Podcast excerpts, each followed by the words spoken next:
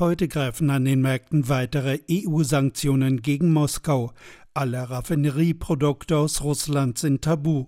Vor allem beim Diesel trifft das die deutsche Wirtschaft, denn etwa 12 Prozent der Lieferungen kamen bisher als Fertigprodukt aus Russland.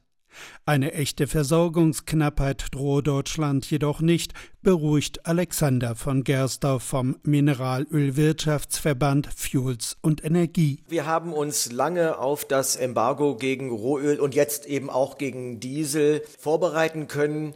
Und daher besteht keine Gefahr einer Mangellage. Und das heißt, richtig ist, wenn der Diesel künftig statt aus der Uckermark jetzt vom Persischen Golf kommt. Das ist ein logistischer Zusatzaufwand. Viel Kraftstoff muss aus Westdeutschland in die Hauptstadtregion logistisch überführt werden. Und das kostet den ein oder anderen Cent mehr. Jetzt fehlende russische Dieselmengen werden von Anbietern aus den USA, Arabien und Westeuropa zugekauft.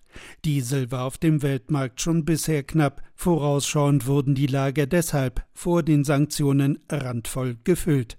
Größere Preissprünge seien kaum zu befürchten, sagt ADAC-Sprecher Andreas Hölzel. Der ADAC erwartet derzeit keine dramatischen Auswirkungen des Embargos. Natürlich kann keine exakte Prognose über die Preisentwicklung abgegeben werden, aber wir gehen schon davon aus, dass sich die Mineralölkonzerne auf die Situation vorbereitet haben und eine weitgehend preisstabile Versorgung gewährleistet ist. Das arbeitgebernahe Institut der deutschen Wirtschaft IW Köln verweist auf einen anderen Aspekt.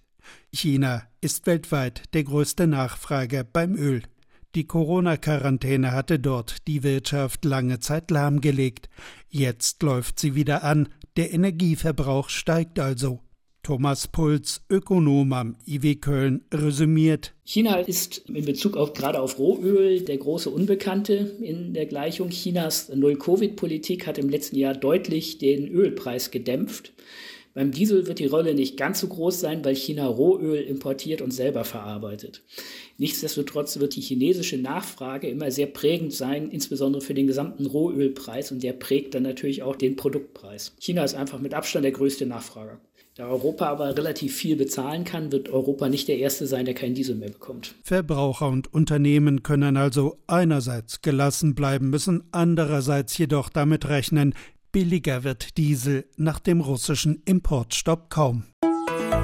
RBB 24 Inforadio vom Rundfunk Berlin-Brandenburg.